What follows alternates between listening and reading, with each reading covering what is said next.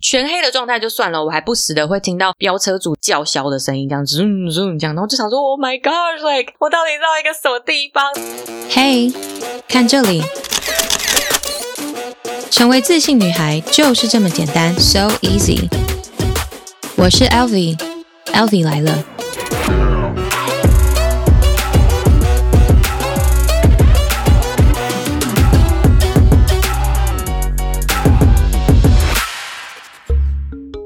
Hello, beautiful friends，我是 Elvi，Elvi 来了，耶！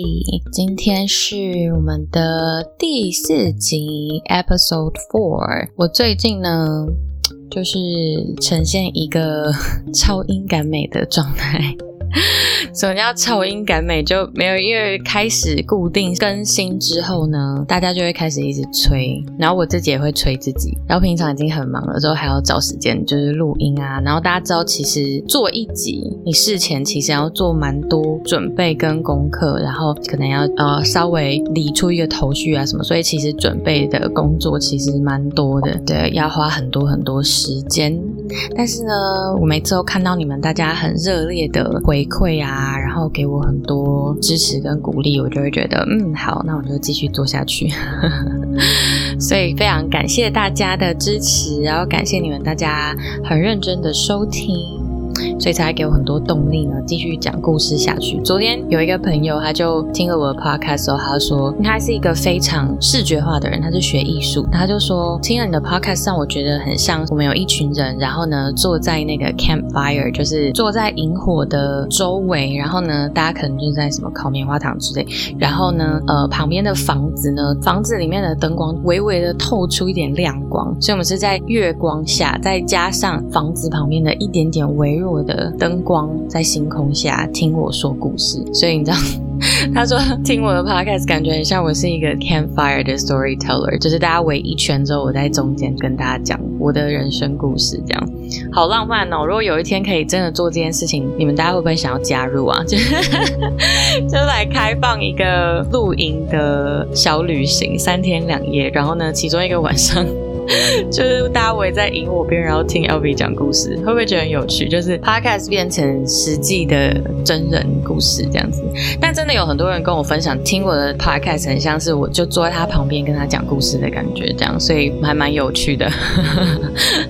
对啊，听完这些回馈之后，我就会觉得感觉更有动力，可以继续的创作下去。然后也非常感谢你们大家喜欢我的创作。对，因为其实这每一集呢，就很像是。我的作品的感觉，对啊，因为就是从啊写大纲啊，然后录音啊，然后再剪辑啊，然后再把它就是做一些后置，其实这就是很像一个创作，所以呃，你的创作跟成品让大家很喜欢，是一件非常幸福的事事情，对，所以非常感谢大家，Thank you guys so much。上一集就有跟大家预告，我在第四集的时候会跟大家分享我的印度之旅。然后呢，我也在我的 Instagram 上面开了一个问答，就问大家说，大家会想要听跟印度有关的什么东西呢？或是大家对印度有什么好奇的地方？然后所有的问题就雪片般飞来，嗯，所以我会尽量的回答大家。但是每次讲到印度，其实这个话匣子就会开到一个不行，可以讲三天三夜这样。我为了要讲这一集 Podcast，我去去把我以前的无名的网志全部翻出来，因为我在无名的网志写了非常多印度的游记，这样我就还去把我所有的网志、说我的日记全部翻出来重新看一次。就是我对这一集非常慎重，我希望就是大家听完之后会打破一些大家对于印度原本的想象跟原本的可能有一些刻板印象或误解这样子。因为大部分人听到我说我哎我去过印度当志工，所有人第一个反应都是哈你怎么会去印度？印度不是很可怕吗？他们不是都会强奸女生吗？不是很危险吗？为什么你要去那边？这样子，就是大家的反应都是这样。然后其实我到后来就是有点觉得，Oh my gosh，就是受不了。这个就要回到我们上一集讲的，大家对于新闻跟对于国外的知识只存在于台湾新闻给你的印象，而不是可能透过自己的双脚、双手或双眼去看、去体验，可能也不会去看一些国际上的新闻这样子。所以大家对于印度的印象就是很穷，然后女生会被强奸。每次要这个，我都觉得啊、好烦哦，我又要再解释一次。就是你们大家可不可以认真的、认真的去搜寻一下，就是其他人的游记啊，或是去看一下就是别的东西。对，anyway，我对这集非常慎重，所以我希望可以大家听完之后打破对印度的很多刻板印象，然后可能也许你们会对它充满一些好奇。那可能有机会你们人生可以去一次。我一直都觉得印度是所有人人生一定要去的一个国家。因为它真的太特别、太奇妙，就是太难以用言语去描述的一个国家。就是你一定要自己亲自去体验，你才知道那个混乱跟那个疯狂的程度到底是在哪。然后我每次都会讲，印度这个国家就是没有所谓的灰色地带，它就是一个非常极端的国家。就是它的它的天气可能就是要么超热，要么超冷，要么雨下超大，要么就是不下雨。然后呢，食物就是要么超辣，要么非常温和，就是没有那种在中间值的，你知道？那他们的人就是很好很好，或是很疯狂疯狂。所以你。你去完印度之后，你要么就是超级热爱，要么就是超讨厌，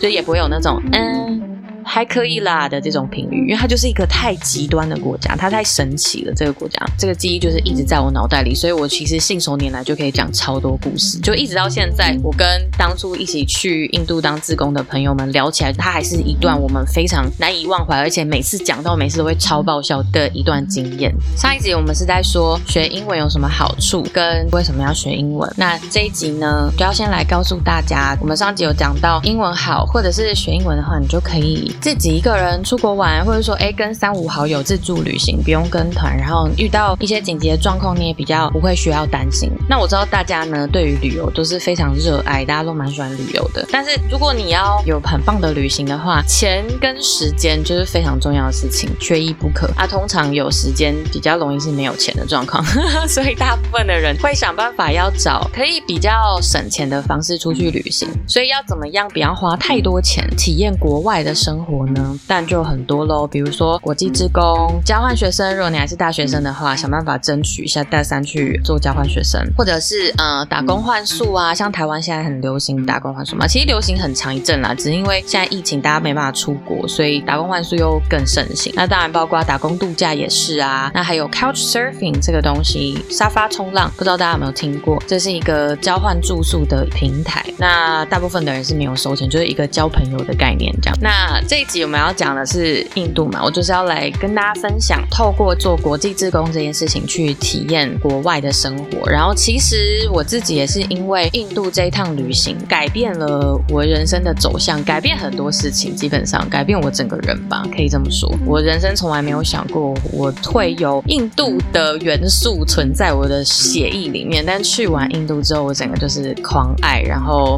遇到人就跟人家说：“哎，我有去过印度当志工。”大家就说：“哎，你有点像。”印度人呢，所以我就想要在这一集呢跟大家分享，不论你是去过印度或是还没有去过印度，都希望你们听了会有一些启发。基本上听过我分享印度的人，听完都会很想去印度，不知道为什么，可能因为我的经验也比较特别，然后可能大家蛮喜欢听我说故事的，这样很无聊，事情可以讲很好笑，所以大家听完之后都会很开心的想要去印度。对，所以我今天就是要来分享在印度做两个月志工的过程跟一些启示。事跟心得，那要先讲一下为什么我会去做这个志工。我是透过一个国际组织叫做 ISEC，A I E S E C，它是一个 NPO 组织，这样啊、我是透过这个机构出国去印度当志工的。那这个机构在干嘛？其实基本上它就是由一群应该是十八到三十岁的年轻人们组成的一个国际的协会，然后他们常会办一些国际性的会议啊。那每一个国家的分会呢，也会设立一个部门。是接收国外来台湾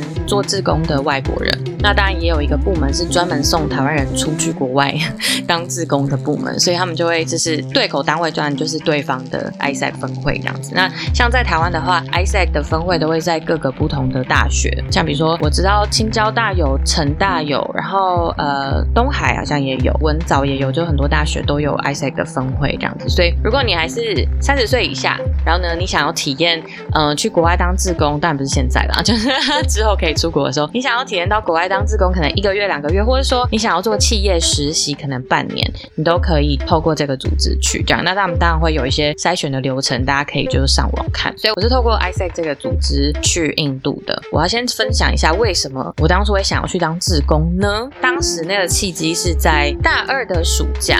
就我那时候大二就在决定说，就是我要去当交换学生，还是就是我要呃做什么事情，然后是可以不要花太多钱出国的，因为学生就比较穷嘛，所以那时候我想说不要花太多家里的钱，然后有什么办法是我可以体验到当地的生活又不花钱。辗转我就知道 ISEC 这个组织，然后我就发现，哎，那我可以去当志工。那为什么是选在大二这个时间？其实呢，我大一就也想出国，但是大一那个时候呢，交了一个男朋友，然后那个男朋友呢，他是不会讲英文的，就是跟我是非常反差的一个对象。比较该怎么说呢？我个人就是一个比较洋派嘛，然后就是哎，可能从小就是爸妈就会带出国人，但他就是跟我蛮相反的，所以那时候大一的时候，我暑假也想出国，但我就会想说。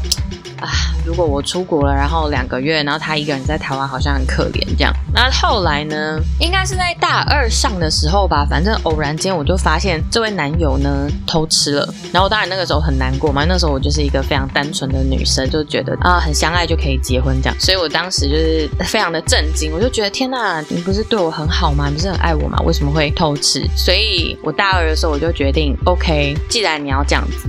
那我就真的要去好好的追寻我自己的梦，我想要做什么，我就会做什么，绝对不会因为任何男人改变我的未来，或是改变我真正想做的事。就我真的想做的事，我就一定要去做。所以大二的暑假，我就决定不行，我不管怎样，我都一定要出国。让你在台湾很想我没关系，因为我我 不会为任何人停留，除非你证明给我看，就是 like you really love me and I mean a lot to you。所以我就去了，这样，所以我就决定，然后就中间当然是经过一系列的甄选的过程，但。其实呢，我原本的第一首选是东欧的国国家，他们可以选的做自工的国家有很多，有东南亚，然后当然印度也是，大陆也有，然后东欧也有。其实首选是东欧，但是因为我甄选过的时间其实比一般人再晚一点，所以那个时候东欧的名额几乎都满了。第二首选就是印度，我知道印度应该是蛮容易会上，因为印度开放的名额比较多，不是每个人都会想去印度。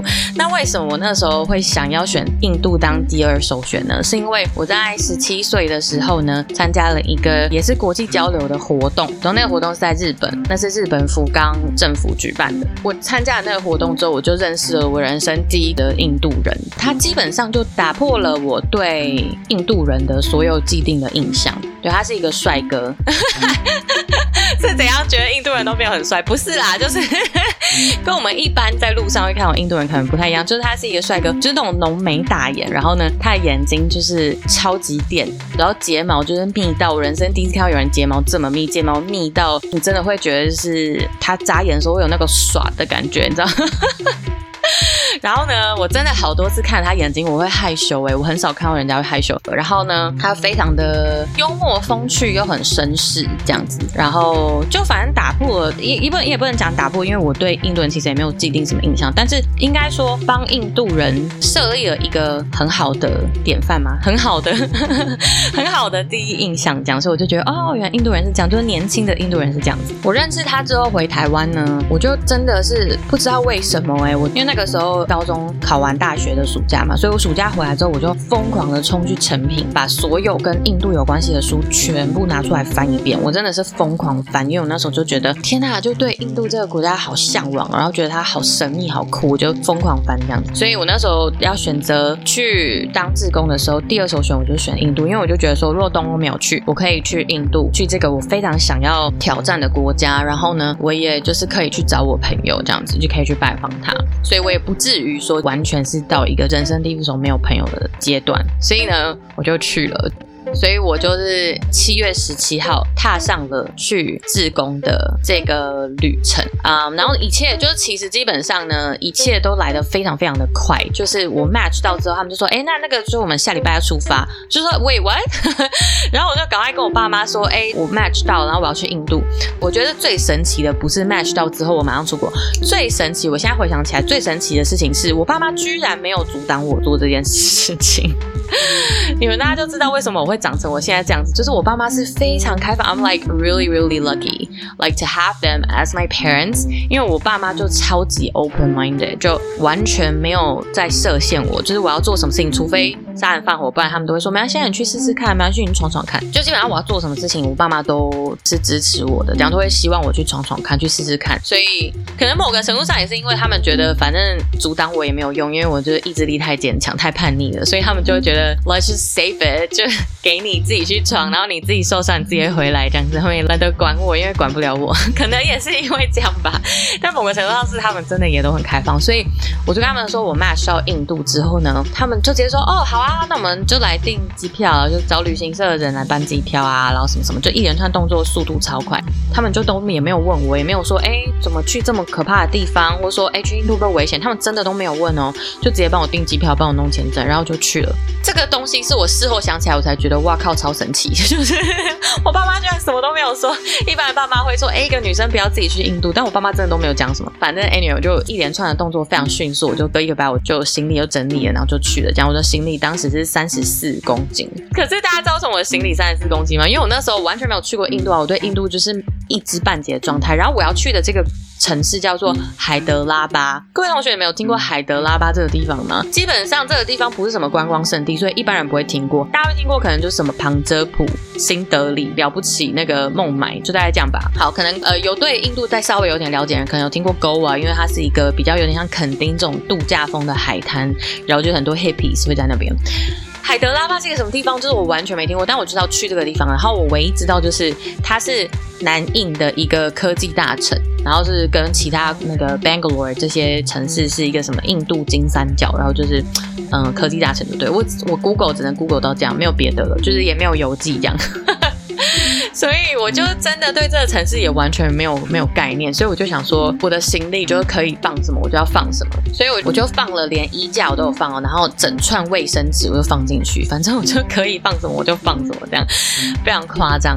就到那边之后，我才发现就是印度根本不是我们想象中的那种落后，这个我等下会再说。反正呢，我就去了印度，所以缘由是因为这样，我就决定要去印度，然后我就就是上了去印度的这班飞机。我上了这个飞机之后，就是一直到就是我到泰国转机的时候，我才想到说，哇，我真的要去印度。然后到我到登机门的时候，我就看到一就是一片全部都是咖啡色皮肤的人。然后我才开始觉得，哦天哪！我要一个人去一个完全未知的国家，哎，就是真的是未知的国家。因为当时就我只大概依稀知道我要做什么工作，可是就我完全没有任何其他的资讯，我只是有一个很模糊的概念，知道我要去干嘛。那时候我看到一堆人，我才真的觉得说，哇，天哪！我真的要去印度了耶！然后到底是会长怎样，我完全没有任何的准备。先跟大家说一下，我去印度要做的志工内容是什么。我的这个 project 叫做 Finesse。那 Finestra 这个这个 project 基本上呢，就是前无古人后无来者。据说在我呃完成这个 project 之后，也没有再做过这个 project，因为这个 project 工程太浩大。我的工作是什么呢？就是我白天要跟当地的一个 NGO 叫 Boomi，我们要在那个 NGO 呢跟他们做合作。那晚上的时候呢，我就要去跟当地的一个知名的剧团做合作，然后呢，他们会训练我们，就是真的是把我们当演员一样，就是从头开始，从表情、从声音、从肢体开始做训练，然后呢，每天都要去做训练。到八月二十二号的时候，我们会在一个讲堂做表演。这个戏剧演出的票券营收呢，全部都会捐给慈善机构，这样子，所以它是一个公益演出。那当时我看到这个 project 的时候，我看到他说，哎，有一个 performance，我把想说可能就是就可能去国中小那个小讲台在那边表演一下就算了，结果没有，他是认真的，就是去那种你知道像国父纪念堂的那种里面那种大型的大 型的表演厅，就可能可以容纳几百人的那一种表演厅。我想说哇，OK，就是。我完全没有 expect this，然后所以这个是我的自工计划，这样，所以我每天其实都非常的忙。那大家可以想象，这个中间会需要耗损多少人力，还有多少的金钱。那我去基本上我的我的自工行程是包住宿，但其他都没有包。可是其实包住宿也省了一些钱，这样子。我对于我的自工工作内容知道就大概都这。然后至于就我去那边要找谁哦，然后我知道有一个跟我对口单位的人是谁，这样子就这样。就其他东西我也没跟他联络，也没跟他讲过电话，没有跟他视讯过，就是我根本不知道其他状况都不了解，这样，所以我就这样就去了印度。我现在想起来，我就觉得天哪，我常常会有这种很勇敢，然后。可能是母羊座的冲跟母羊座的单纯嘛，就 我真的没有想太多，我也没有很 paranoid，我就我就想哦，就去啊，就去看看，去了再说，就是我常常是这种想法。那常常也会因为这样，就有点傻人有傻福吧，有很多很棒的收获。So anyways，我就去了登机门，然后最后就上了飞机，然后就到了印度。这样，那我的我的班机是晚上的班机，所以到印度的时候基本上是已经半夜十二点了。大家这样想起来，真的会可能会在内心觉得天呐，奥明真的超勇敢的，你就一个女生，然后半夜十二点到印度，然后你什么都不知道，然后也不知道要接你的人会是谁，然后你就去了。对，我就真的这样去了。所以我半夜十二点到了印度，到了印度之后呢，你要过那个海关嘛，然后不是要交那个 landing card 吗？在入境卡上面我什么都没有办法写，因为不是要写说，哎，当地的联络人啊，你可能要住哪里，地址是什么，然后你的联络电话什么之类，我真的什么都不知道。我唯一可以写的就是联络人的名字以及他的电话。我要住哪我也不知道，我在当地的电话我也还没有嘛，所以我什么都不知道，我只写了就是这个个人的联络电话。所以想当然了，我过了海关的时候，那个海关的人当然就会审问我，所以我就在那边被审问半天，然后我就跟他说我是要来当职工的，然后我真的什么都不知道。所以如果呢你想要问任何问题，请打电话给这个人。反正呢，我就觉得。我真的好勇敢哦！我居然敢跟海关讲这种话。反正我就跟他说，我都说有什么问题，请打电话给这个人。所以刚才扣回来，我们前一集讲的英文是不是很重要？如果我英文不好，我在那边可能就死了吧。所以我就一直跟他讲说，你就打电话给这个人，请打电话给这个人，因为其他东西我都不知道。然后当然我就把那个 email 什么印出来给他看。所以海关的人最后真的就打电话给呃对口单位的这个男生，他叫 Ashish，他就打电话给 Ashish。打完之后呢，他就才给我在那边盖章，他说 OK OK，然后就说哎，you go you go 这样子。所以。我就出来，然后我出来之后呢，因为我手机是不通的，就是没有办法打国际电话的，所以我那时候就想办法找了一个付费的电话，然后我就打电话给阿西然后打完之后，这是我人生第一次呢，真实的就是跟印度腔英文交手，我就打电话给他，他就打电话六啊喽然后就开始 跟我用印度式的英文跟我讲话，然后我就是半听半懂这样，因为大家有听过印度式的英文就会知道，真的不是普通的难懂这样。所以呢，我我就跟他说我到了。他说哦，你要去坐巴士，然后坐巴士坐到某一站，然后那一站我们就在那一站等你这样子。半夜十二点，各位同学，然后呢，机场已经没有到很多人了。然后我又人生地不熟，我根本不知道去哪里搭巴士，我是傻眼，想说啊，不是要说要来机场接我，还要我坐巴士，傻眼。他说 OK，我就想办法去搭了巴士，然后我就好不容易上了巴士之后，我就跟司机说，哎，我要去这一站，因为我就把那个站名写下来，我就跟司机说我要去这一站。司机的英文呢也没有很好，所以我们两个就是在一个。就是半鸡同鸭讲的状况下，他就知道我要去这个站这样子，然后我就说，反正呢，到这站的时候请叫我，我就去找一个位置坐了。那为什么我要跟司机讲这件事情？是因为他们的巴士是没有在报站这件事情的，你知道吗？没有那种下一站永华市场没有这种事，就是他们就是到哪里看起来像他们人就会下车，就没有在报站，所以就是我根本不会知道我哪一站会到，所以我我就跟司机说，拜托到的时候跟我讲，我就坐下来了。就坐下来之后呢，就旁边全部当然就是印度人，然后就想说死了死了我现在知道怎么办，就是电话也不通，如果发生什么事情，就是我也不知道。可是我还是在一个蛮冷静的状态，我就看着我打不出去的手机，然后在那边想说。啊，我为什么要来这里？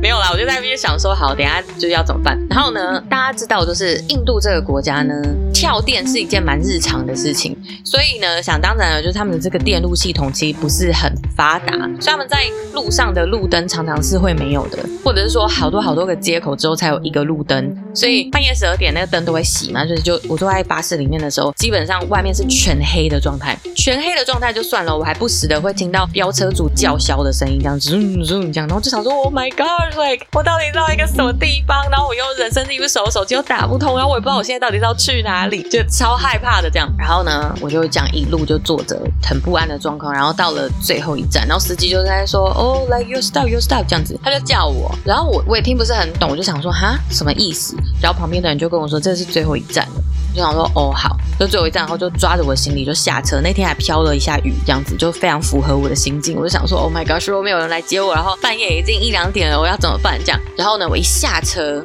就有四个男生冲上来，然后这四个男生就说：“Are you Elvira？” 然后我就说：“呃、，yes Yes。”因为我的名字其实不是这样念，但是我就我已经顾不得，就是要纠正他们。我只觉得我好像看到救世主，就是天啊，有人来载我，太棒了！而且不是一个人，有四个人来载我，就觉得好像救世主。然后呢，我就说：“Yes, Yes。”他说：“OK, OK。”然后他们就把我帮我直接提行李，然后就把我带去那个车上这样。然后呢，我就跟他们说没关系，就是我可以坐后面，或是我可以抱行李。他们就说：“No, No, No。”那就叫我坐前面。其实就是像我讲的，就是年轻的印度人。其实是蛮绅士的，然后呢，他们就帮我把行李放，他们没有预期到我会带两个大行李，所以他们就只有开了一个行李箱，然后另外一个行李箱就是他们三个男生在后面抱着，这样，然后一个男生开车，要我坐前座，然后就就是这样被接走了。其实我真的非常幸运，因为我后来才听说有很多志工他们是没有人去接他们的。可以想象，就是如果你是半夜到印度，然后你坐到一个很人生地不熟的站，然后没有人来接你，这是一个什么光景？所以我真的蛮幸运。而第一天晚上他们来接我之后，他们当下就跟我说：“哎，你要不要去吃冰淇淋？”这样。然后我个人是一个非常爱吃冰淇淋的人，就是我都会跟跟我约会的男生说：“如果你跟我吵架的话，你买冰淇淋给我，我就会心情好。”这样，是不是很好被收买？我真的很喜欢吃冰淇淋，最好是 Hagen d a s 对 Hagen d a s 的那个夏威夷果仁。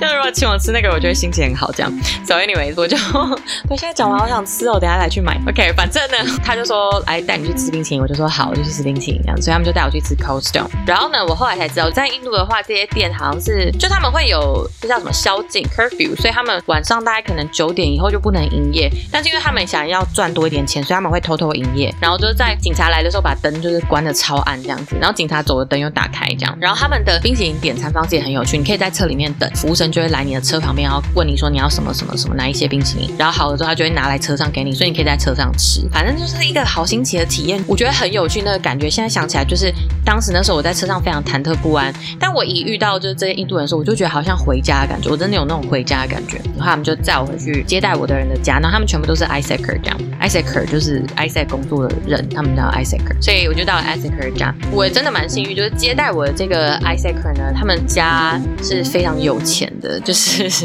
有一次，他就在他们桌上放了一个《Times》杂志，这个《Times》杂志上面就有一个火箭，然后就说：“你有看到这个《Times》杂志吗？”我就说：“对。”他说：“你有看到火箭吗？”我说：“有。”他说：“那是我爸做的。”我说：“哈。”我后来才知道，就是他们家是印度政府的军火制造商，所以他们家非常有钱这样子。他们家整个建筑就是一个一百二十年历史的建筑这样。然后呢，他们家当然就是有各种佣人啊这样，所以每天早上，就是我那时候住在他们家的那几天，就是感觉很像皇后般的生活，就是起床了就会有人问你说你要喝果汁还是喝咖啡，然后衣服都会有人帮你洗，然后折好放在你旁边这样子。就吃饭也是有人帮你处理，反正就是各种幸福这样。我就会想说，天哪，我去当志工是我要去服务别人，还是我去被服务？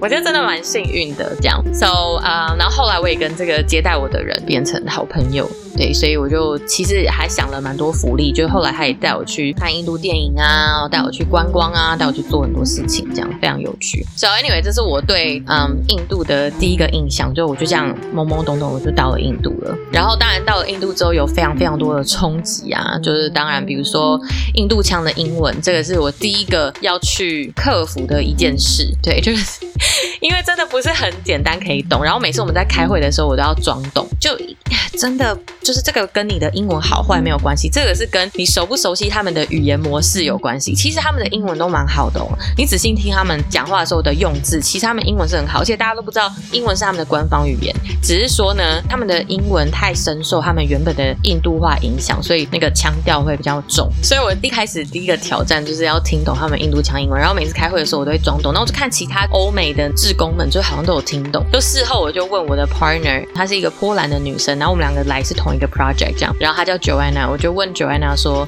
哎，其实就你开会，他们刚刚讲什么？他说其实我也没有听很懂。所以家其实都是在一个半听半懂的状况，然后就是含糊过去这样子，很对。所以这个是我对于呃印度腔英文的第一个冲击。然后一个非常好笑的故事，就是我不是住在接待我的这个 ISACer 的家嘛？前几天啦，后来我就被搬去那个 Chinese flat，就跟志工一起住。但前面几天我是住在他家，所以我就认识了他的家人，认识了他的妹妹。然后他妹妹很会画那个 henna，就是做那个印度女生手上会画的那种，那是要算纹身吗？就是暂时的纹身这样子。很漂亮的那种画在手上，他妹妹会画，所以他妹妹常常会帮我画这样子。有一次他妹妹在帮我画的时候呢，我就问他说：“哦，Do you go to school？” 他就说：“哈。”我就我说：“呃，Do you go to school？” 然后他就说：“哈。”就他一直不懂，那我就开始怀疑我自己了，你知道吗？我就想说，是我发音不标准吗？还是我就是没有讲清楚？还是他听不懂？所以我在那边，他哈到最后，我已经开始怀疑我的英文，你知道？后来我就想到说啊，不对。我就换了一个方式问，我就说，Do you go to school？然后他就说，哦，school，yes，yes，就是他们要换成印度腔的英文，他们才会听懂，OK。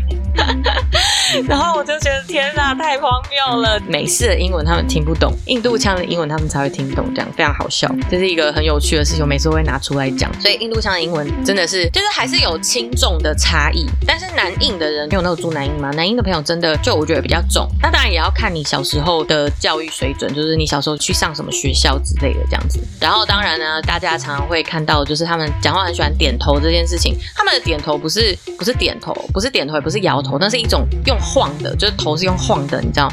然后你就真的是不知道他到底是在讲 yes 还是 no。就是每次，比如说，因为我们每天出门的时候要坐那个 rickshaw 嘟嘟车，那些司机都看你是外国人，他就会很想要削你。可是其实我们已经在那边一段时间，我们都知道大概从哪里坐到哪里要多少钱，所以我们就要跟他议价。然后每次要议价的时候，他可能跟你说六十，你就说没有那么贵，二十好不好？然后他就会不讲话，他就会晃头，就会说 OK，他就会晃头。他说 no，他就会晃头。他想说 hello，到底是 yes 还是 no？你可以，你可以点头或者摇头啊。他一直晃头，你知道吗？所以就是很难懂，就不知道他到底是在说 yes 还是 no。然后他们的手势也很多，每天讲话的时候就是很多很多手势这样子。我那时候开 IG 的那个 QA 时候，有人问我说他们是不是会晃头，真的是会晃头，一天到晚都一直晃头。然后还有他们呢是非常的不准时，不准时这件事情是像我那时候呢，跟我一个朋友约七点半看电影，约的时候我人是在另外一个印度朋友家，然后那印度朋友就说：“哎，我们等下可以出去啊，因为我们也刚好要出门，所以我们可以载你。”我说好，然后约七点半，我就跟他说：“哦，我七点半要到。”他说可以，就已经到了七点二十分了，我就想说为什么还没有出门？而且印度的那个交通其实就是在尖峰时刻也是很可怕的，这样就想说为什么还没有出门？然后七点二十分的时候呢，她跟她的姐妹们才开始在那边装扮，然后他们还把我找去房间里面说：“来，你帮我看一下，就是这个头发这样绑可以吗？什么之类。”我心想说：“Hello，七点二十，我跟你说七点半我要到，七点二十你还是这边给我装扮这样。”所以他们的概念是，约七点半的话，大概就是七点半开始谁真搭板这样子。然后弄到最后可能就是八点半才会到，迟到一个小时是一个基本盘，所以他们是非常不准时。我那时候剧团在演练的时候也是，大家说，哎，我们约七点排练，我跟这个九安娜呢，我们两个就是七点就会到，然后七点就是门都还没有开，这样 我们就是太早到，所以后来我们都知道，我们就会大概可能八点才会到，也就八点到这才是一个正常的时间点。然后还有一个点是，因为我们那时候是去当志工嘛，所以其实就物资也不会非常的好嘛，当然就不是。说说什么住饭店之类的，因为我前几天是住在 Isaac 的家，然后隔几天之后我就搬到 Chinese flat，跟那些 Chinese 一起住，就是一堆人，一群女生，然后住同一层楼或是同一栋，然后就是一个很简陋的，哎，也没有简陋，就是一个很普通的公寓式的房子，这样，然后一个房间里面可能就是有可能四张床啊之类，然后我们就四个人睡同一间房间，然后总共可能两三间房间这样，然后但这个 Chinese flat 是没有热水的，然后还好我去的时候是夏天，很热，所以。洗冷水对我来说是还好，然后好像是没有莲蓬头，我印象中对，好像没有莲蓬头，我们是要用水桶装水，然后再用那个勺子在那边用冲的。那个时候是这样子洗澡的，没有床单，我们那时候还要跟他们要床单、被子什么，就是反正就是很多东西都要要，然后水压不够啊什么之类，就是这种。他们每次就是都会说 OK OK OK，然后就是 Tomorrow Tomorrow，然后后面就都没有，就他们都会什么都会答应你，然后但是可能就他们就会忘记。然后包括就是可能我在那边要申请 SIM 卡，要有他们的做保证人还是什么之类，反正就是一定要他们帮我申请。然后已经讲了超多天，就是我都一直还没有拿到我的新卡，反正就是都要一直催就对了。他们会一直答应你，但他们就是不会做这样。对，所以嗯，到了印度真的是一片混乱，然后好多好多冲击，就是这个冲击真的是要讲讲不完。好，然后再来呢，印度人很有趣，就是我我跟你讲，印度就是一个国家，就是你每天呢踏出门，你都不知道你会。迎接什么惊喜？每天都有超多惊喜，然后那个惊喜有时候是会让你吓到，有时候是会让你傻眼，有时候会再让你大笑的那一种，就是很多种。嗯，就比如说你可能走出门，当然走出门每天如果你要搭嘟嘟车的话，你就是要跟司机吵架，这是每天的日常。这样，如果你选择走路，你走路走一走的时候，就会有人走过来就 hello hello，然后就要跟你握手这样。所以我随身都会带那个干洗手，所以大家现在防疫才开始用干洗手，没有，我那个时候就已经开始用干洗手，因为。我就觉得天哪，天每天都有多少人要来跟我握手，我都不知道他们摸过什么东西，我一定要赶快干洗手。所以就是他们每天每一次就会过来，就 Hello Hello，What's your name？What's your name？这样子。然后我就想说，为什么一定要问你叫什么名字？因为你问了，你跟他讲了，他也不会记得你到底为什么这么想知道你叫什么名，很有趣。所以反正他们就会来，然后呢就来到 What's your name？How are you？How are you？这样子，然后就跟你握手，握手完之后，然后就要聊一下，然后他就走掉了，就他也没有要跟你怎么样，这样就走了。然后呢，有一次我跟我朋友就走在路上，那我们真的是被问 What's your name？问到很烦，就是大人小孩都会问哦。然后那次我们是被一群小朋友围着，然后小朋友就说 What's your name？What's your name？很开心。然后我朋友真的被问到很烦，所以他就跟他说橘子汁。然后，那个女生就橘橘橘橘。根本没有办法发这个音，你跟他讲一些英文名字，他都可以发。就跟他说橘子汁，还跟他说石狮子。就我朋友超级坏，反正 anyway，对他们就很喜欢讲。然后或者是说呢，他们就会看到你拿相机拍照，他们就会说 picture picture picture 这样子。然后我都会想说，你叫我们帮你拍照，可是你又不会跟我们要照片，那你干嘛想要拍照？这样就很有，反正很有趣的一些行为，或者是我印象非常深刻。有一次我走在路上，我就出门，然后我一个人，那时候我一个人走路，白天啊，晚上当然是不能这样走啊。晚上走路，我们一群女生走路，有一次发生了一个非常惊悚的事情，这样子，这个之后有机会跟大家分享。所以晚上真的不要在外面走路。但我那时候是白天这样，白天就自己一个人走。欧洲人真的太爱走路了，所以我也被他们养坏，因为我的志工朋友们全。全部都是欧洲人，就是一个波兰人，然后两个乌克兰女生，然后也有一些什么斯洛伐克啊之类，英国啊之类的。然后他们就很爱走路，不爱坐车，所以我就也被他们养坏，就跟他们一起走路。所以后来我就从我的 Chinese flat 要去工作室的时候，我也都会用走的。有时候走路走两小时哦，那个时候真的都用走的。有时候我还穿高跟鞋，天哪，就那种蟹形鞋，我觉得我好勇猛哦。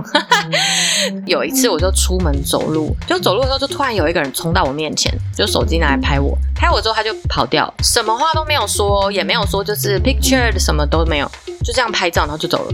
然后就想说 hello，就是 what just happened？like 你你你你拍我照，你有问过我吗？就是他这样拍完就走了呢，他就走了，他也没跟我说嗨，也没有 how are you，什么都没有就走了。我就想说，哇，OK，就 是就是我跟你说，每天出门你都会有非常多的惊喜，就是他们真的会做很多好有趣的事情，让你没有办法理解。但是每一天出门呢，真的也是，就是我前面讲的，印度就是一个充满极端的国家，就是它的每天的气味跟颜色就是好混乱、好冲击，非常非常冲击。你走到每一家店前面，就是会有一些，因为他们会点线香，然后不同的店里面，水果店就是都会有线香的味道，路上可能也会有沙石的味道。路上的女生可能穿纱丽的，非常多非常跳的颜色，可能就是那种亮黄色，然后那种亮粉红、荧光粉红那种配在一起，或者什么绿色，就是各种颜色的沙粒，就每天都好混乱，然后就那路也都很不平，常常就是会有一些沙石，会有石头，就是路不平，这样路上的交通当然也是很混乱，就它就是一个哇，会冲击你的感官的一个国家，非常非常冲击。所以在这边也可以推荐一本书给大家，叫做《我在印度接近天堂也看见地狱》，作者是鲍勃·米格拉尼。这是一本在二零一四年出的一本书。这样，这本书其实它是在告诉大家，就是透过印度这个国家呢，让你可以去重新醒思你的生活。就是我们大家可能常常会过度的焦虑自己的未来，然后过度的去紧张。但是，因为他因缘机会就呃去了印度出差之后呢，他其实是印度裔的美国人。他小时候在印度长大，然后后来就搬到美国这样子，然后在美国生活。那美国生活了一段时间之后呢，他因缘机会就可以去印度出差，之后他又回到了印度一个礼拜。那他就回到印度一个礼拜之后，他又重新看到了这次混乱，然后他就学会就是在混乱中呢去享受这个混乱，跟拥抱这个混乱，然后去享受生命给你的礼物，学会慢下来这样。所以呃，如果你现在也是在一个觉得人生好乱，然后每天好多事情，然后静不下来的状况，可以去看这本书，还会给你一些启发跟启示。OK，说到这边呢，其实我还有超多超多故事可以跟大家分享，但是我这样已经讲了一个小时了，所以。Like I have to wrap it up because um this is like too long. 下一集呢，我要来跟大家分享我在印度的更多各种趣闻啊、惊险的故事啊。Uh, 每次讲到印度，真的就是有好多事情，真的分享不完，真的是一集说不完。所以下一集呢，我们会再有更多有关印度的内容。所以。千万不要错过哟。你说你今天听完这一集印度旅游呢？你对于印度还有什么问题？还有什么疑问？或是还有什么想要说的？就欢迎截图我的 podcast，然后呢，在 IG 上面标记我，问我问题，我就可以把这些问题收集起来，然后呢，在下一集呢跟大家分享。所以我的 IG 呢就是 LV Travel Bag，LV 就是封面上的那个 LV L V I Travel Bag Travel 旅游 T R A V E L Bag B A G L V Travel Bag。That's my Instagram. So 你们可以截图，然后在 Instagram 上面标记我，可以问我你想要问的有关印度的问题，这样我可以在下一集的时候跟大家分享。但是因为今天真的内容已经就超标太丰富了，嗯，不管你现在是在喝咖啡，还是在吃早餐，还是在洗澡，还是在工作，还是在上厕所，whatever，嗯，可能你都已经花了很长的时间了，就是可能一定要准备做你的下一件事情了。所以呢，今天这一集我们就先到这边，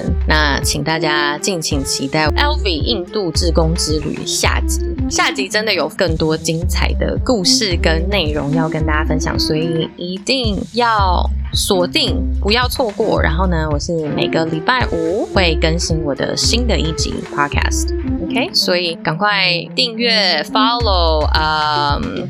定闹钟、设闹钟，whatever，来就是 把它记起来，不要错过。然后呢，也要麻烦大家记得呢去我的 Apple Podcast 评分，可以的话也欢迎大家呢帮我留言，嗯，告诉大家为什么你喜欢这个节目。那 I think that'll be all for today，嗯。